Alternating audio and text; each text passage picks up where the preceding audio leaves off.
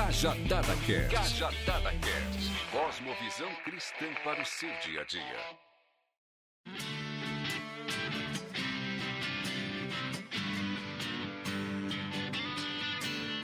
Bom dia, boa tarde, boa noite, sejam bem-vindos e bem-vindas a mais um Cajadada Podcast. Hoje, como prometido, a gente vai falar sobre abraçar árvores. Hoje estamos aqui em três Estou aqui eu, Paulo Silas ou Brad, me chamem como você julgar melhor, e também Suelen Israel. Olá, boa noite pessoal. Mais uma vez estamos aqui e vamos hoje conversar mais um pouquinho sobre esse assunto. O que que afinal é isso de abraçar árvore, hein?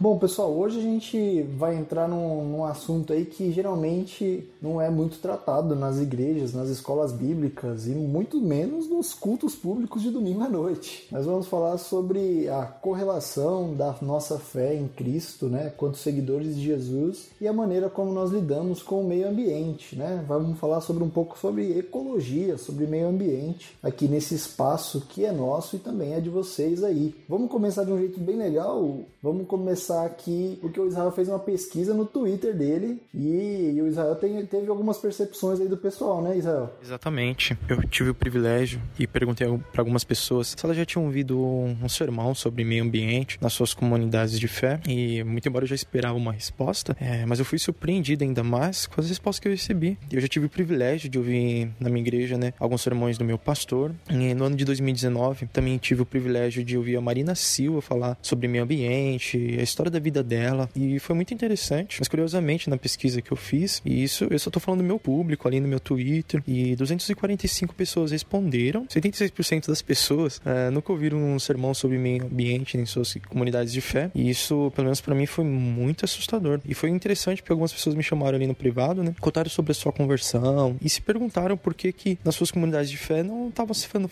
não estava sendo falado sobre meio ambiente. É, pouco ouviram sermões sobre isso. E é um quadro preocupante porque faz parte da redenção de Cristo falar sobre o meio ambiente, sobre a redenção da criação. Elas começaram a questionar ali, né? E eu não sou pastor de todo mundo, não posso responder é, sobre suas comunidades, né? É, mas foi bastante interessante assim ouvir aqueles testemunhos. Ah, é bem legal. E o, o dado aí, é, é claro que a gente está falando de, de um público específico ali, né? De, um, pessoas que te seguem, mas realmente, pelo menos através da minha jornada, e a Suelen também pode acrescentar com dela na sequência, é de que eu também não, não tive experiências assim. Talvez uma aula ou outra de EBD, algum assunto ali, mas de uma maneira geral eu também não tenho uma experiência eclesiástica com o assunto, né? Não é um assunto nas pautas, pelo menos, não vou nem dizer as principais, mas pelo menos como pautas secundárias. Talvez fique um assunto para quinta, sexta pauta e assim, daí para lá. E você, Su, qual é a sua percepção aí? Bom, na verdade é que praticamente zero. São poucas vezes assim que eu percebi alguma preocupação, na verdade, em relação da igreja e o meio ambiente. Tô falando agora bem específico, mas também ministrações, aulas. Se eu não me engano, tive aula aula uma vez em relação à EBD, falando um pouquinho sobre missões e correlacionando um pouco com o meio ambiente, mas nada muito aprofundado,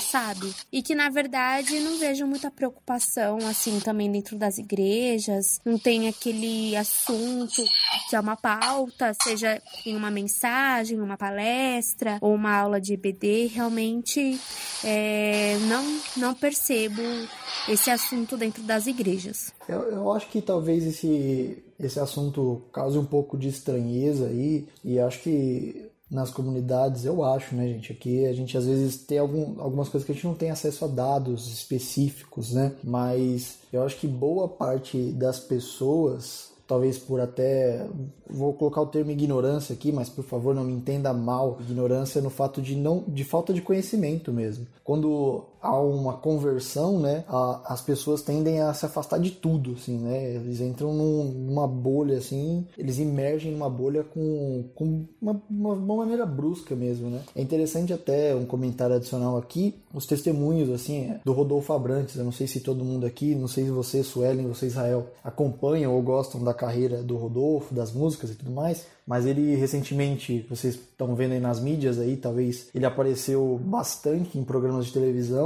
falando da reconciliação que ele teve com o Digão, que era amigo de infância dele e companheiro de banda, né? Ele fala muito que ele errou muito no princípio da conversão dele, deixando tendo uma, uma rupção brusca, né, com, com as coisas que ele via como coisas do mundo, né, coisas terrenas. Talvez essa seja uma das, das razões, dentre várias que talvez existam, é, pelas quais as pessoas acabam se desligando um pouco desse assunto no meio eclesiástico. O que vocês acham, pessoal? Eu concordo com você, Brad. Quando a gente tem a falta do conhecimento, faz com que também a gente não tenha meios para se apropriar da, do que está acontecendo, né? Eu acho que o assunto é um assunto muito romântico, né? É bonito de se ver muitas campanhas aí falando da, de ecologia, preserve o meio ambiente, plante uma árvore, mas são poucas pessoas que se engajam em participar nisso, né? E aí, quando a gente traz isso para dentro da igreja, realmente é uma imagem bonita, mas pouco se envolve ou,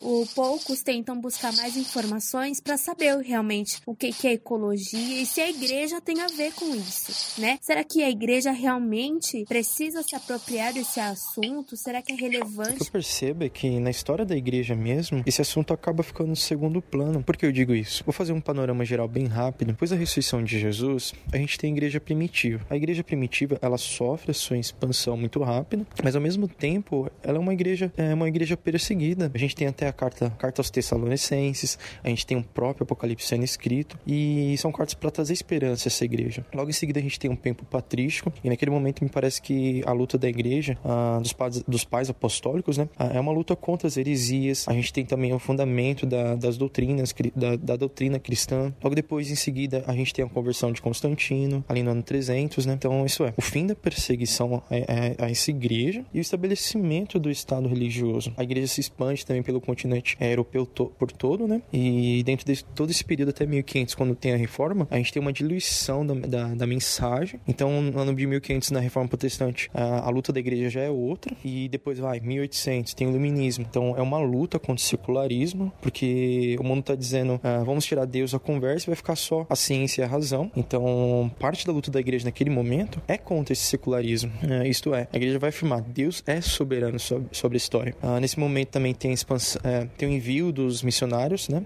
Ao continente latino-americano, por exemplo. Ah, mas aí vai, 1900 tem um período de reavivamento nas igrejas, né? Tem a chegada, o, o estabelecimento ali da Assembleia de Deus. Então, o movimento é, e, e, a própria mensagem por si só acaba ficando em segundo plano que a gente está vivendo um outro momento. Então, de fato, se a gente olhar toda a história da igreja, é, é, essa própria mensagem sobre o meio ambiente, sobre a criação, acaba ficando em segundo plano. E hoje a gente está vivendo uh, o momento do, do antropocentrismo, isto é, o homem no centro de tudo. Então a gente tem vai, a teologia do coach, a teologia da prosperidade muito forte. Então isso aí mesmo. O homem sempre no centro de tudo, né? Ele usa então da, das matérias, uh, porque Deus está prosperando esse homem. Então chegou esse, momento a gente conversar sobre esse tema. Ele é urgente pra gente, sabe? A gente não, não reduz a mensagem da, da redenção em Cristo uh, para segundo plano. Não. É, a redenção da criação faz parte da redenção que está disponível em Cristo Jesus. E isso é importante de ser falado. Sim, eu acho que muito do acontece, é claro que acaba ficando o assunto em segundo plano nisso tudo, mas muito acontece porque muito da, desse ampocentrismo, né, o homem no centro de tudo aí, que está rolando hoje na nossa sociedade como um todo, né? Eu acho que o homem por si só, o homem pecador, né, não, não estou dizendo que a igreja de Cristo não tenha pessoas pecadoras no seu meio, né? Muito pelo contrário, tem muita gente precisando ainda mudar muito da sua, da sua mente, ter a sua mente realmente renovada em muitos aspectos, inclusive esse é um pequeno aspecto de tudo que precisa ser transformado, mas de que as pessoas enxergam essa pauta com menor importância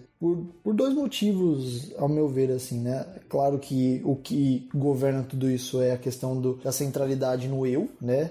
Em prol do seu nariz, como diria já a banda Resgate na sua bela canção, e, e do que resulta em duas coisas, pelo menos. Uma é a luta, é falsa luta, vamos dizer assim, né? De, de que isso é uma pauta alinhada a progressismo, a diversas coisas, né? Que infelizmente a gente não pode dizer que não existe isso hoje. É, as pessoas, se você falar desse tipo de assunto, vai, vai soar, vai parecer, ah, parece pauta de, de quem é aliado a uma teologia progressista ou qualquer coisa do tipo, quando não é. e a questão da ignorância aí, porque muita gente acaba perdendo de vista né, a, a relação da, da serventia, né, do, primeiro, do primeiro chamado ali do homem, né, da zeladoria, a qual o próprio Deus instituiu isso lá no começo da criação. Né? Deus colocou o homem, e talvez muitos entendam mal essa, essa colocação para dominar sobre as coisas, mas no sentido de ele ainda é o Senhor soberano e ele nos deu a função de cuidar daquilo que ele criou, né? Eu acho que muito da visão nossa quanto seguidores de Jesus Cristo precisa voltar os olhos para essa questão da zeladoria, da primeira função, do primeiro chamado ao trabalho aí que Deus designou pra gente. Eu quero trazer a memória de todos nós, né, e aos nossos nossos é, amigos que estão ouvindo que, por mais que nós sejamos cristãos, né? Nós somos seres humanos e nós somos criados à imagem, à semelhança de Deus. E com isso, assim como o Brad acabou de dizer, né? Nós temos a incumbência de guardar e cultivar o jardim, que está escrito lá em Gênesis 2, né? Então, além de nós sermos cristãos, a gente também é ser humano e é o nosso dever, assim como cristãos, pagar, de respeitar, de adorar, de servir, mas como seres humanos também de fazer fazer parte de onde nós vivemos, né? E esse fazer parte não é somente dominar na, de forma negativa, né? De abusar da mesma forma que a gente vê aí. É o abuso do meio ambiente, né? De tanta poluição, de tantos, é, de tantas queimadas, de tantos rios que já estão desativados, mas o nosso domínio sobre a terra é de cuidado. Então, o nosso dever é falar isso para dentro das igrejas, para que ninguém fale que são ignorantes no assunto. E o nosso dever é de conscientizar cada vez mais as pessoas que nós fazemos parte da sociedade. A igreja, ela não é fora do, da sociedade nós estamos juntos. E a igreja, ela não é só dentro das quatro paredes. A igreja é o nosso, a nossa missão para fora. E isso inclui a, a natureza, porque se o nosso dever é cuidar, dominar, é zelar, a gente tem que mostrar isso para a sociedade da melhor forma. Por quê? porque os céus, a terra, tudo isso pertence a Deus. E a natureza, tudo glorifica a Deus.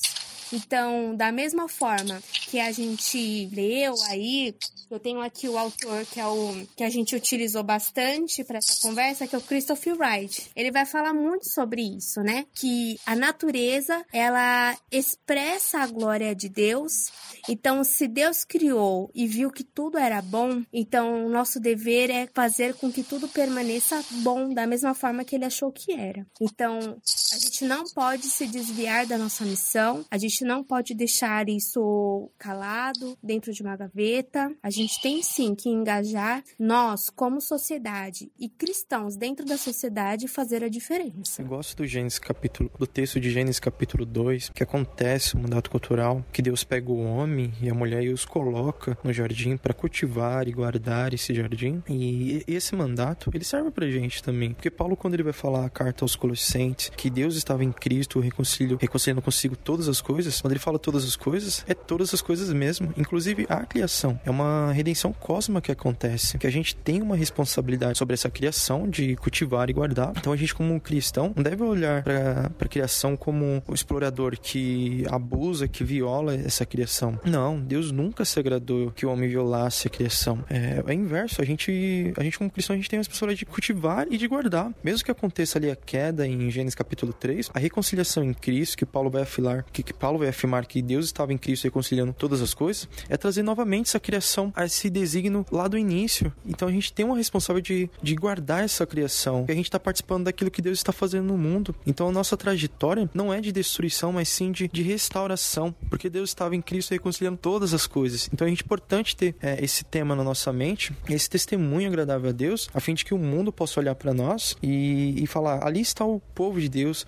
ali está o povo que cuida da criação, ali está o povo povo que se preocupa com o meio ambiente, que pensa nos animais, é um povo engajado, é uma nova criatura, qual a gente está se espelhando nesses homens que cuidam, que guardam a criação de Deus. Esse povo ama tanto a Deus que ele cuida da criação de Deus. E isso é maravilhoso a gente, a gente pensar sobre essa, essa, essa promessa de redenção de toda a criação. Então, os cristãos eles têm uma responsabilidade muito grande diante de Deus, diante do mundo, de dar esse testemunho. Todos que, que, que nós estamos amando a Deus, amando uns aos outros e amando a criação de Deus. E isso é muito importante. Eu acho que bem interessante também, Israel, você comentar do, do texto que você compartilhou com a gente, de, do Flávio José, a respeito aí da, ainda falando dessa questão da zeladoria, da queda do homem, e como o homem que está com seu coração voltado contra Deus, ali tem o coração endurecido ainda, né? Do caso do, de, de Caim Abel, que a gente estava conversando aqui agora há pouco. Sim, exatamente. Você vê que ali, que quando Caim mata Abel, a gente enxerga um texto só na, na perspectiva que, que é somente de uma inveja, né? Mas também é algo muito mais profundo ali no texto, porque Abel, ele era um pastor, então ele cuidava do rebanho, da criação, né? Enquanto que Caim, ele cuidava da terra. Só que ele não só cuidava, ele explorava e violava a terra, a fim de obter uh, e acumular para ele próprio, né? Então, quando Caim, aliás, quando Abel vai entregar a oferta para Deus, ele prega de todo o coração, com todo cuidado, pegando das primícias dessa criação para oferecer a Deus. Já Caim não, ele explora e viola a terra e quer oferecer um sacrifício para Deus em cima daquela violação. Então, assim, é uma perspectiva totalmente diferente. Eu sei esse, comentário do Flávio José foi muito interessante e aí deixa nítido que Deus nunca se agradou que violassem a terra. Então, além do, do aspecto e da, da inveja dos irmãos, em, ali em Gênesis capítulo 4, né? Também tem esse aspecto de que, cara, eu nunca vou me agradar de quem viola a terra. Isso a gente, pensa, a gente precisa pensar no texto também dessa forma. E aí tem outro aspecto interessante que a Su comentou quando a gente estava conversando aqui. Pessoal, você que não sabe, a gente conversa antes de gravar, tá? Não é que é jogo combinado, mas a gente alinha pauta aqui. E a Suelen com compartilhou uma história muito interessante, que vai ser até relacionada com, com o andar aqui do nosso, nosso bate-papo aqui, né? De, de uma comunidade budista, né? Que estava limpando uma determinada área. Não foi Su que você contou essa história? Eu achei muito interessante. Acho que ela está relacionada bem com isso que a gente está falando. A fala do Israel fala muito sobre testemunhar através aquilo que cremos toma conta da maneira de como nós agimos, né? E eu acho que tem muito a ver com essa história que você você vai falar e o assunto que a gente vai desenvolvendo. Sim, verdade. É, a gente conversa, isso é verdade. Mas o que é interessante é que quando a gente olha para o que acontece ao nosso redor, né? E é importante a gente observar, né? Tudo que acontece. E numa dessas, eu estive no Parque da Independência, antes desse isolamento social, claro. Eu me deparei com um pessoal sabe, super engajado com vassouras e limpando o parque mantendo o parque organizado, limpo. Primeiro prestei atenção nas características, né? Era um pessoal que tinha um olho meio puxado, tal. E aí depois fui descobrir que era uma comunidade budista. Eles estavam ali e não era a primeira vez que eles foram no parque e eles fazem isso sempre. E é claro que é nesse ponto que a gente faz uma ponte, porque tem muitas seitas e religiões, né, que eles acabam tratando a natureza de uma forma diferente. E parece-se que estas seitas e religiões se importam muito mais com a natureza e com o ecossistema em geral do que, vamos dizer, nós cristãos. E fica muito claro porque eles agem, né? Eles estavam lá limpando, eles estavam lá cuidando de algo que não era só deles, né? Mas o que a gente pode pensar é que o maior cuidado que a gente tem que ter para não confundir é que a gente não pode trocar a criação pelo criador. Wright vai dizer que adorar a criação em qualquer uma das suas manifestações é trocar a, o criador pela criação. Então, se Deus ele é o dono, né, de todas as coisas, foi ele que fez todas as coisas, certo? E que a gente vê em Gênesis. A ordem estabelecida é que a gente é, obedeça a Deus e a criação de Deus revele a glória dele. Então, quando a gente observa o panteísmo, é, outras seitas, filosofias, religiões, envolve a sociedade de uma forma tão sutil que vai perdendo-se os valores. Então, quando a gente vê uma comunidade como essa tratando a natureza de uma forma tão respeitosa, porque a palavra que eu enxergo é respeitosa eu me pergunto, poxa, e eu? Porque eu também não tava lá fazendo isso, sabe? E eu não tenho um costume de fazer isso. Então, e eu? Por que eu não tô fazendo isso, né? Sendo que eu sei quem é o criador de todas as coisas, eu adoro o único Deus, que é o Deus criador, e eu, porque eu também não estava fazendo aquilo. Porque eu também não estava respeitando aquilo, né? E porque outras religiões precisam mostrar que eles se preocupam. E aí eles acabam sendo referência. E aí, de uma forma muito sutil, esses aspectos dessas filosofias e seitas vão chegando na nossa sociedade e a gente respeita essas religiões e a gente respeita essas seitas e eles acabam trazendo como se eles, eles são os únicos que respeitam a natureza. Então, a forma que a gente trata a natureza e tudo que nela há vai refletir a forma que nós temos de relação com o nosso Então, se a gente ama o Criador, a gente também tem que amar aquilo que ele criou, né? Então isso me impactou muito, isso me faz questionar até hoje aonde está é, as, onde estão as minhas ações também para com a criação, sendo que eu amo o Criador dela. Tem um texto de Paulo a carta aos Efésios, capítulo 2, verso 10. Ele vai dizer assim para a comunidade: Somos obra-prima de Deus, criados em Jesus Cristo, a fim de realizar boas obras que diante antemão ele planejou para nós. Cara, Deus mesmo nos deu boas obras desde antes da fundação do mundo. Isso é maravilhoso de se pensar que nós somos uma poesia, uma obra-prima de Deus e que a gente vai realizar boas obras. A gente não precisa enxergar o cuidado com a criação ou cada cuidado dela, né, como algo que seja ideológico, político, etc. Não, Deus mesmo preparou isso para que a gente testemunhasse ao mundo que ele mesmo, ele mesmo planejou isso pra gente. Então, quando uma igreja tem um, digamos, um, um movimento aí, vai um exemplo, o pastor pede para que seus membros membros leve uma garrafa no, no, próximo domingo que a gente vai parar de usar, a gente vai parar de usar e de comprar copos descartáveis, porque isso agride a criação. Então, cara, isso é um exemplo muito bom. Isso não é algo ideológico, uma pauta, é algo do tipo que a gente precisa se envergonhar. Não, isso é uma boa obra. Isso é mostrar ao mundo que o povo de Deus, a nova criação de Deus, é uma criação que se preocupa com cada detalhe. Isso é muito importante. É muito interessante e, e a, a, natureza mesmo, ela louva ao Senhor, né? Quando a gente lê Salmo 19, a gente vê, né? O próprio salmista está dizendo que os céus declaram a glória de Deus, o firmamento anuncia as obras das suas mãos, né? E quando nós cuidamos disso, nós damos bom testemunho. O que é interessante a gente pegar aqui é a questão que, além do Wright aí, o Schaeffer também, o Francis A. Schaeffer, comenta no Poluição e Morte, um livro que também é muito interessante, que vai falar a respeito aí dessa linha tênue entre a deidificação, né, atribuir à criação, que é o caso de que muitas é, outras religiões atribuem Deus à natureza, né, quando a gente sabe que Deus é o, é o criador da natureza, a assinatura de Deus na natureza. Né? Então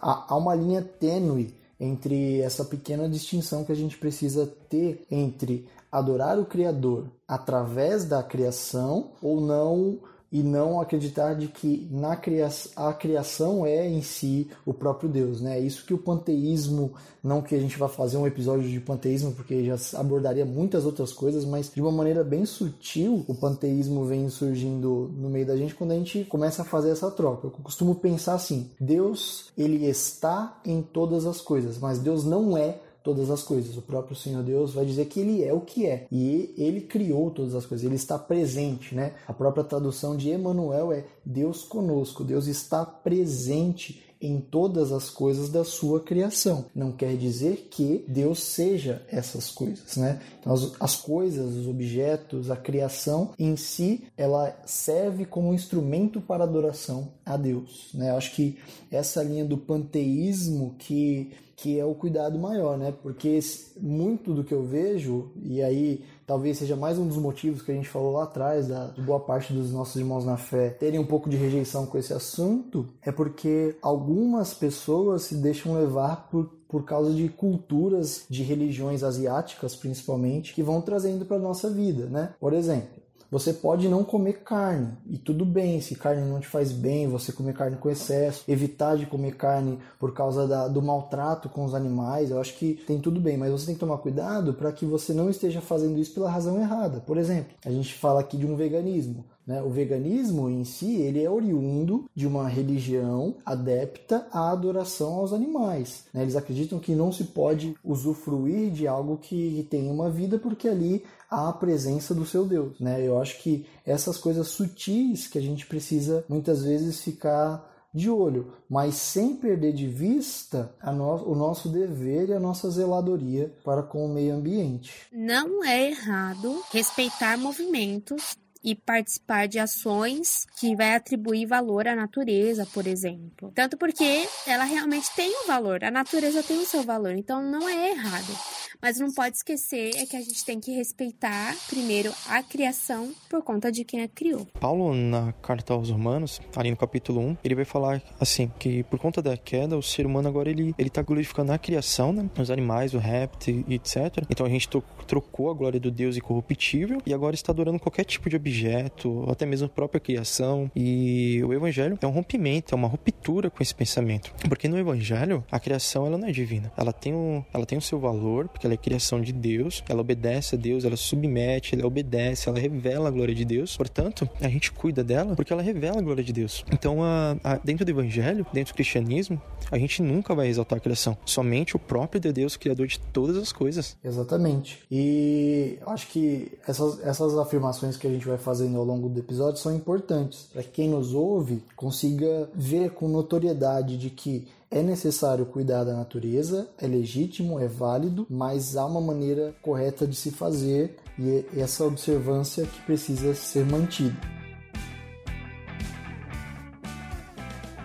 Bom, eu acho que a partir dessa linha do panteísmo aqui, a gente progredindo no assunto, mais uma das questões que talvez os nossos irmãos da fé partirem de dúvidas a respeito de por que cuidar da natureza, né? A gente já deu bons argumentos a respeito disso aqui, né? A visão de que acabe a nós essa zeladoria, mas também pode surgir um notório, um paradoxo de leve ali, talvez, em relação a por que, que eu vou cuidar de algo que aparentemente vai ser destruído, né? Talvez essa visão escatológica de uma aniquilação de tudo seja mais um dos empecilhos para fazer com que as pessoas enxerguem essa questão da preservação ambiental com, vou colocar entre aspas, eu estou fazendo com o dedo que nem idiota aqui, vocês não devem estar tá vendo, mas entre aspas aí essa aparente destruição de tudo aí, essa visão escatológica. A Bíblia, ela não começa com a salvação. Primeiro, a Bíblia vai começar com a criação. No princípio, criou Deus o céu e a terra. Então, a primeira missão da humanidade, como a gente já falou aqui, é cuidar da criação. Então, se no princípio criou Deus os céus e a terra, lá em Gênesis 1, em Apocalipse, a gente vai ver escrito Apocalipse 21, vi um novo céu e uma nova terra. A gente não precisa se preocupar em falar que estaremos perdendo nosso tempo, né, cuidando da natureza e da criação em si. Mas a gente faz isso porque isso aponta uma esperança de que haverá um novo céu e uma nova terra. As coisas serão regeneradas, né? Lá em Efésios 1:9 é, diz que fazendo-nos conhecer o mistério da sua vontade segundo o seu beneplácito, que propôs para a dispensação da plenitude dos tempos de fazer convergir em Cristo todas as coisas, tanto as que estão nos céus como as que estão na terra. Então, isso é uma esperança. A gente faz isso, a gente cuida e deve cuidar apontando para a esperança. Então, já que a gente já falou de Colossenses 1,19, né? Se a, a, criação está ansiosa, né, aguardando esse momento, imagina todos nós juntos, né, esperando esse momento, né, da de poder viver, né, essa restauração aqui da Terra. Falar sobre escatologia, o tema gera aquela tensão, porque mexe no imaginário popular, por exemplo, e também mexe com o sistema doutrinário e escatológico em relação ao Apocalipse. Né? Eu volto ao texto de Colossenses, é, onde Deus estava em Cristo reconciliando consigo todas as coisas.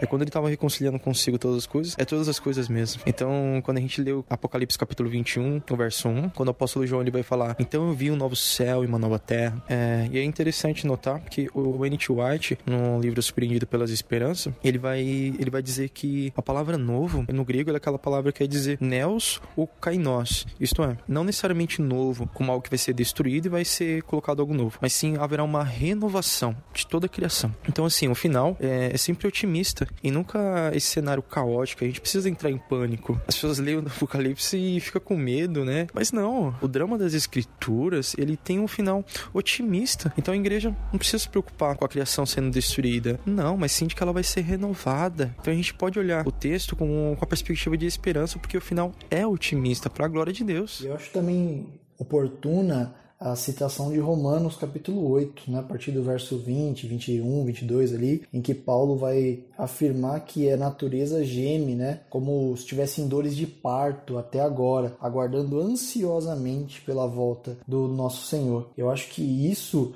é muito interessante dentro de tudo que a gente tem conversado, porque por que, que a natureza geme? Pela consequência do pecado, pela consequência do homem que destrói a natureza impiedosamente por causa do seu pecado.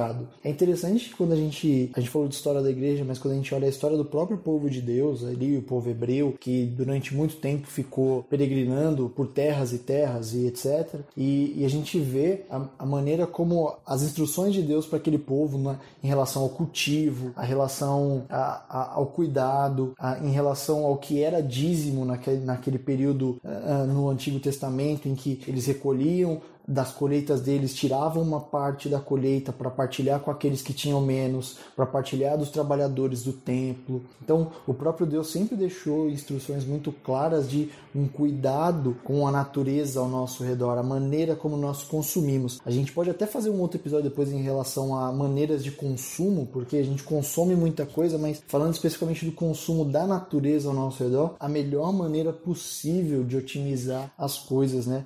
Usar as coisas com sabedoria sabedoria, sabendo que Deus colocou elas aqui para a gente saber e ter sabedoria em cuidar dela. Porque se a terra geme, se a natureza geme, desde o sangue derramado lá de Caim, que que assassinou seu irmão Abel, a gente vê a natureza gemendo até hoje aí por causa do pecado do homem. Então, assim, se a natureza está gemendo é por nossa culpa. E nós, eu falo aqui, nós quanto servos e servas do Senhor Jesus Cristo, porque cabe a nós também ter zeladoria e cuidado dessa natureza, né? É claro que ela está sendo destruída até como um sinal dos finais dos tempos, né? O Israel falou muito bem aí que essa questão escatológica é sempre muito complicada. Eu também tenho diversos problemas com. Problemas não, dificuldades com escatologia. Eu acho um tema bem difícil, mas independente da sua visão escatológica, meu irmão, minha irmã, você que está ouvindo a gente aqui nesse instante, nessa manhã, tarde ou noite, saiba que é de comum cuidado dos cristãos. Não. Dos cristãos. Né, cristões, dos cristãos, dos filhos e filhas do Senhor, de cuidado com aquilo que ele fez, tá bom?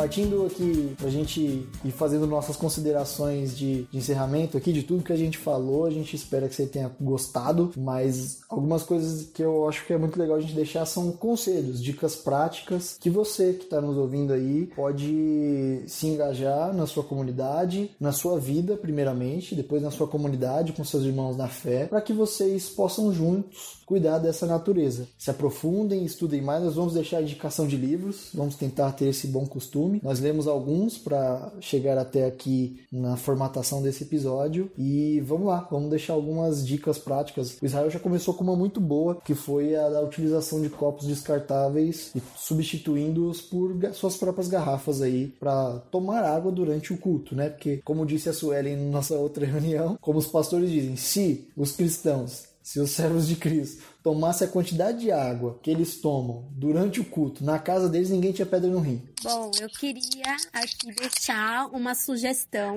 prática para todo mundo que nos escuta, tanto porque eu durante essa semana também participei de uma grande missão e um grande desafio, né? Eu tô participando aí de um movimento que chama Movimento é, Vocari em Ação e a gente tem várias missões para cumprir e uma delas eu pude conhecer o Renovar Nosso Mundo. Se você quiser procurar aí no Instagram, arroba Renovar Nosso Mundo, você vai ver que eles têm um desafio, que é o desafio sem descartável. E você pode escolher um nível que você quer começar, né? Eu quis começar pelo mais simples, que é o nível peixinho. Então, tudo que era descartável da minha semana, eu tinha que evitar. Para quê? Para que em uma semana é, a gente possa reduzir a quantidade de lixo, principalmente de plástico. Então, é uma ação muito prática, é um desafio realmente. Que ontem mesmo, esse foi o meu ontem, né? Mas para você, não sei quando você vai ouvir, mas em uma semana realmente eu pude perceber o quanto de plástico a gente consome, né? Então, coisas pequenas do nosso dia a dia fazem a diferença. Então, fica a minha dica aí para você, procura lá, renovar nosso mundo e faça uma semana, uma semana para você te testar mesmo. Desafio sem descartável 2020. Procura lá. Quer deixar alguma dica, Israel? Mais alguma coisa aí?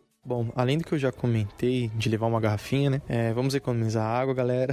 e também eu vi algo no, no story da Suelen de levar uma sacolinha sustentável. Isso é muito importante para também pra gente pensar e colocar em prática. Sim, é bastante interessante, bem válido, são sacolas super resistentes assim. A gente faz compra aqui em casa, eu sempre carrego as nossas aqui para evitar o uso de papelão e etc, de sacola descartável, sacola plástica, para que a gente possa fazer isso com eficácia, essa preservação. E se disponham, acho que uma dica muito importante, se disponham a conversar sobre esse tipo de coisa nas suas comunidades de fé, com seus irmãos, compartilha desse episódio e a partir dele gera uma conversa, uma demanda. Cada um vive numa realidade muito diferente da outra, né? É, tem igrejas pequenas, igrejas médias, igrejas grandes, é, pessoas fora do país que nos ouvem também, né? Então são outros contextos interessantes aí e cada um tem sabe como, como funciona a sua comunidade. Então, se houver o diálogo, eu, eu acredito muito nisso e por isso que eu, eu gosto tanto de podcast, porque a partir dele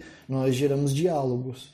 E com os diálogos nós observamos a partir da nossa vida, do nosso convívio, as melhores maneiras de aderir boas práticas e mudar efetivamente. Então, a partir desse episódio, gere diálogo. Pergunte para as pessoas por que nós fazemos isso e não fazemos aquilo. Vamos mudar hábitos. Eu acho muito muito importante para gente, a gente pensar a respeito disso, tá? Então, as dicas são essas e agora nós vamos para a parte final. Ah, vocês devem estar pensando, né? Mas para que a gente parta para o encerramento, pessoal, uma coisa que eu quero deixar muito claro para vocês: não cuidar da natureza, negligenciar o cuidado dela, agir aí de, de mal, má zeladoria é pecado. É, é pecado sim, porque quando nós negligenciamos, nós estamos agindo contra a palavra de Deus. Tiago vai nos escrever dizendo: aquele que sabe o bem que deve fazer e não o faz, este comete pecado. Então, se você for negligente, nisso também há pecado. Eu acho que fica legal também a gente pedir aí pro pessoal, é, depois que você escutou isso daqui, não deixe que esse tempo seja em vão para você. Você ouviu, você refletiu e agora você precisa começar a agir. Então, se você puder aí depois comentar, manda pra gente o que você achou e também manda pra gente alguma coisa que você queira começar a praticar no seu dia a dia para contribuir aí para criação, né? Então é isso aí. Romanos capítulo 8, ali no verso 22, Paulo deixa explícito pra gente. É, ele fala que sabemos que a criação geme. Então, assim, cara, a igreja de Deus violar e concordar com esse gemido é uma negligência e é um pecado de fato, como o Brad mencionou e como o próprio Tiago vai falar no capítulo 2 ali, né? Então, assim, vamos conscientizar em relação a isso, porque a missão da igreja, sim, cuidar da criação de Deus.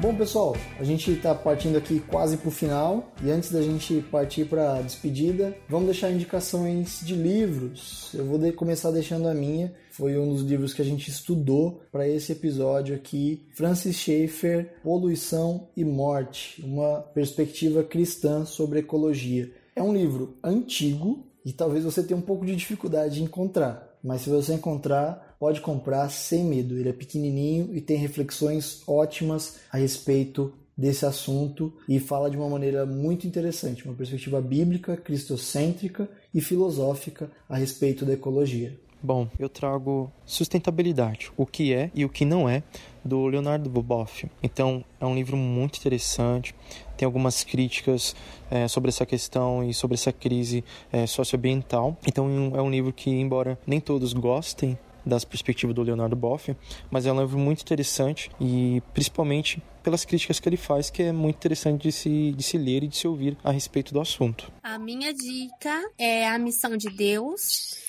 nós estudamos também aqui para esse episódio, é do Christopher Wright e é uma leitura super envolvente que vai falar um pouquinho sobre a missão de Deus e a nossa participação também nessa missão de Deus. Então essa é a minha indicação.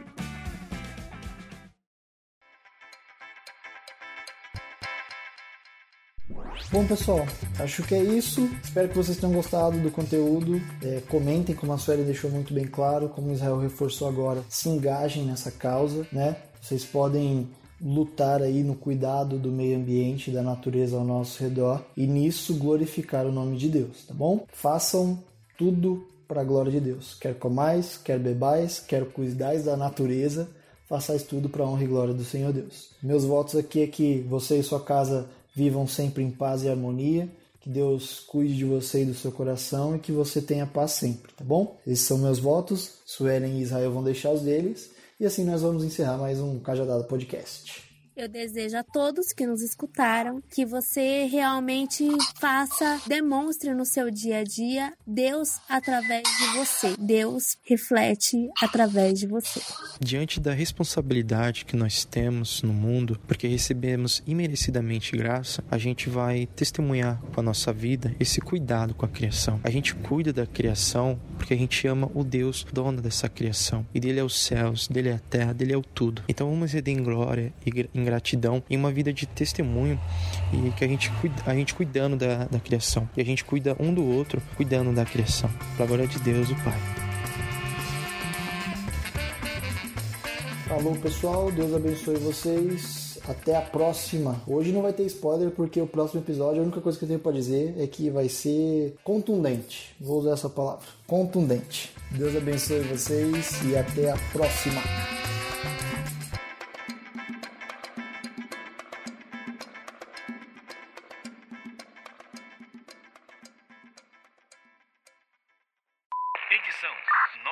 spicy.